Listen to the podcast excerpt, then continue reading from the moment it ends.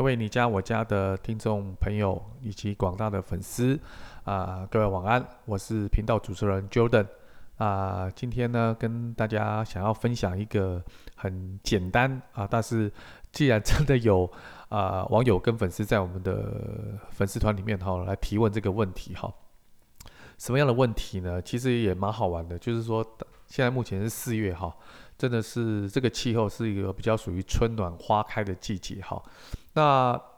有提到就是说啊、春季的装潢哦，有没有什么需要注意的地方？我觉得大家现在对于装潢的这种啊细腻度，还有就是提问的内容哦，都非常的深入哈。我觉得这是一个好事哈，表示大家愿意很注重自己在装潢的前中后的所有的权利跟义务，还有一些有关不知道是不是大家了解到，就是说有关气候啦、温度啦、好湿度啦这种大自然的这种环境当中对装潢的一些影响程度啊、大家都会把它考虑。考量进去哈，这整个装潢的过程。啊，真的是个非常好的一个一个现象哈。啊，等于说大家会来越越来越清楚自己的钱有没有花在刀口上。啊，这个施工的品质有没有到位。啊，这个也是我们建立这个你家我家的 Podcast 很重要的一个关键哈，就需要提供一个很丰富、大量、专业的装潢装修的知识给大家。啊，让大家不要做太多的功课啊，搜寻太多无效的资讯。啊，透过这个频道呢，就可以了解到很多装修的一些内容。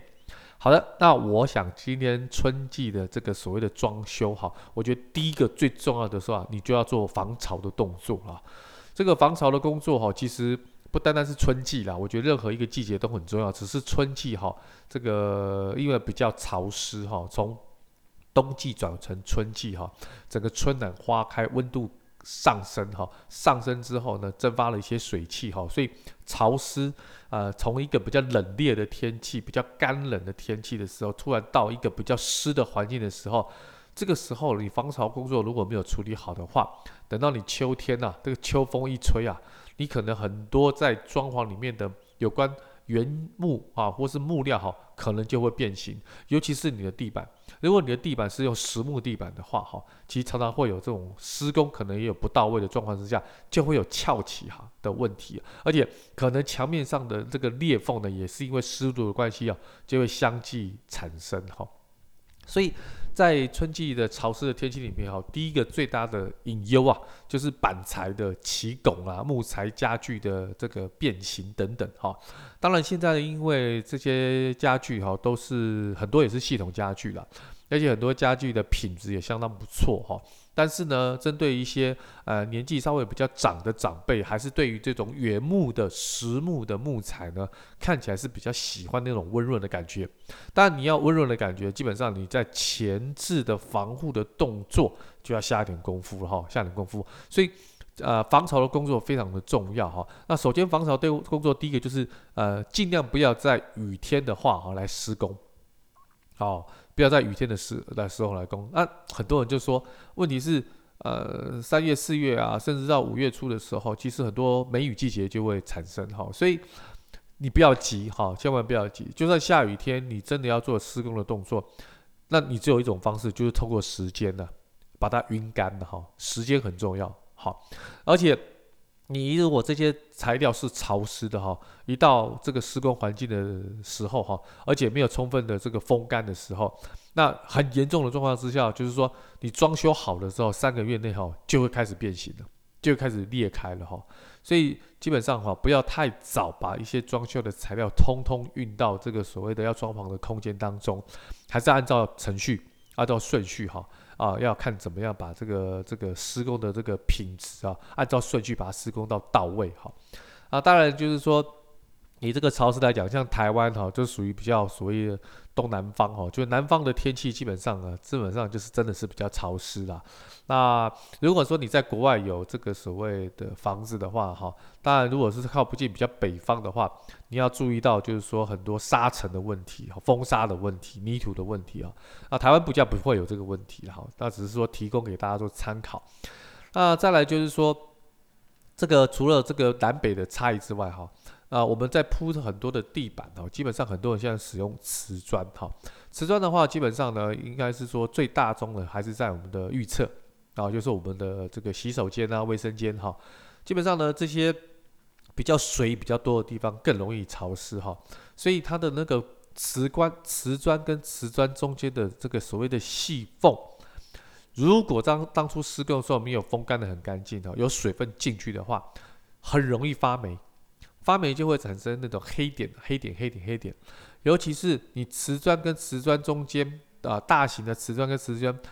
到针对墙壁的部分哈，有一些施工啊，可能有人为了省钱哈，甚至有一些呃粘胶的胶着剂哈啊，没有处理很好的话，也会有所谓的发霉的这种黑黑的感觉哈，那这个时候要非常小心。啊，非常小心哈，所以千万不要急哈，在施工的时候，尤其是对水分、水管比较多的话，比如说浴厕啦、厨房啦，啊，这些水分就本身就多，再这样天气又潮湿的施工哈，一定要花很多时间把它风干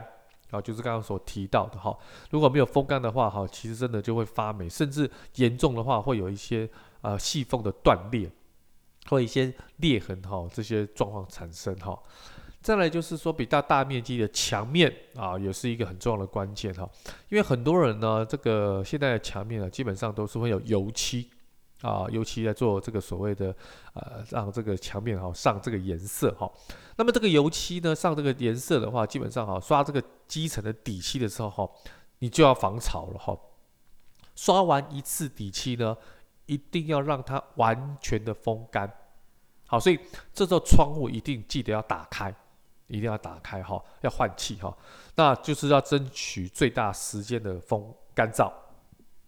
那么那个墙面的处理呢？如果说基本上呢啊，你可以说底漆啊上了两层的这个外漆哈啊，都是用一个比较长时间的，而且要风干的干燥的这个所有的程序都有做到到位的话，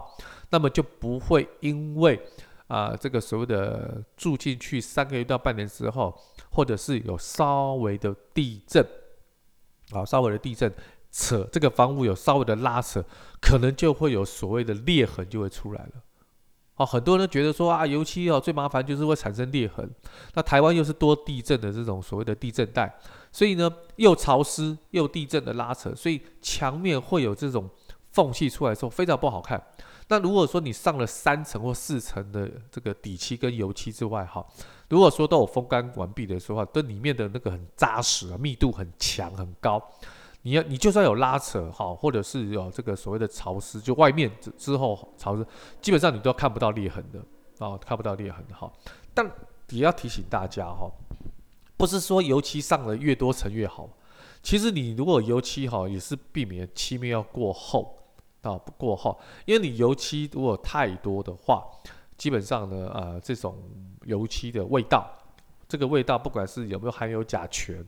或是含了其他的化学药剂，对人体总是不好。好，所以不要因为说啊，今天为了防止这个所谓的龟裂，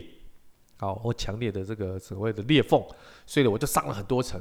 可上很多层呢，相对来讲，很多的这种不好的气味哈，会在空间里面在做循环。当然，我们一定会开窗户嘛，我们一定会通风嘛，我们一定会希望让这个味道赶快散去嘛。可是相对性来讲，会造成这样的副作用。所以我特别提醒大家，就是说啊、虽然我们要防潮，但是漆面也不宜啊，不宜就是说涂得过厚哈。那所以呢，刚才所提到针对这些粉丝跟网友所提到的一些简单的问题，就是有关这种啊、呃、所谓的防潮的工作哈，尤其是跟各位再总结一下，就是尤其是这个所谓的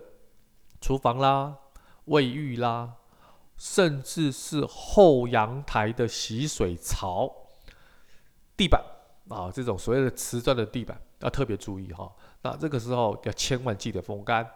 那再来就是有关墙面啊，这种油漆，尤其是油漆的墙面哈。那其实不单单是油漆的墙面呢，就算你连贴壁纸都一样，贴壁纸也很忌讳，就是里面有水分在里面。虽然你用了很多的胶水粘粘着的住了哈，但是如果有空气跑进去的话，第一个会造成壁纸的不美观，第二个就是很容易经过没有几年，壁纸它就会啊、膨胀，而且会破裂哈。那这个时候你要处理的时候会更加的麻烦。更加的麻烦哈。那最后要跟提醒大家，就是说在所谓春季装修的时候呢，会有台湾会遇到所谓的梅雨季节。那么这些梅雨季节呢，基本上这是天后的关系，所以你更要花时间把风干的时间拉长。就说在春季装潢的时间，比如说你平常可能在冬季或者在秋季的时候，你装潢时间可能三个月，可是你一定要有抓到一个所谓的前置量跟空间，就是可能在春季装潢的时候，尤其是三四五或者二三四五。这个时候可能要多抓十五天到一个月的时间，因为有可能在下雨比较多的季节当中，你要风干的时间会拉长。那很多人会问啊，那我可不可以用那种所谓的灯光啦，或者强烈的温度计温度的灯光来照射，让它比较快的风干哈？这种方法哈，其实针对施工来讲的话，帮助性其实并不大。的确。它的风干程度会比较高，最好还是自然风干。自然风干的很多材质里面，不管是水泥啦，不管是漆面啦，好这些所谓的呃瓷砖跟瓷砖的缝隙哈，自然的风干呢，是因为自然密度的去把它把水分挤压掉。如果你是用外力的很快速的把水分挤压掉的话，原本的材质就是原本不管是水泥，我刚讲的那些材质。就会产生一些变化，这些变化会不会造成以后另外的副作用？是有可能的，所以我们还是尽量建议装潢的一些屋主跟粉丝们哈，如果要装潢这些，利用比较高的温度，不管是灯光啦，或者是所谓的电暖气，让它比较快能够风干，这个不是不能做，但是我们不建议这样做，因为这样的做法哈，其实虽然水分是很快就蒸发，但是会影响到其他材质的耐久性。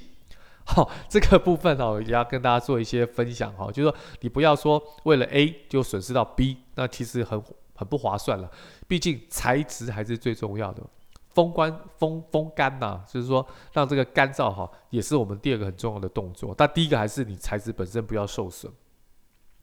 好了，今天很开心哈、花一个比较短的时间，那跟大家讲说春季装潢的一些小小的技巧跟小小的知识。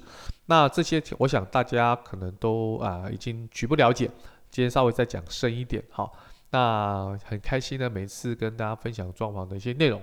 那大家有想要了解的问题呢，也希望大家在我们的粉丝团啊，或者是在我们的官网能够留言啊，我们会在每个礼拜礼拜二的晚上呢，或者是啊前后两天，我们就会把这样的知识分享给大家，解决大家在装修的疑惑。那么今天的分享就到这边。我们下个礼拜就再见喽，OK，谢谢，拜拜。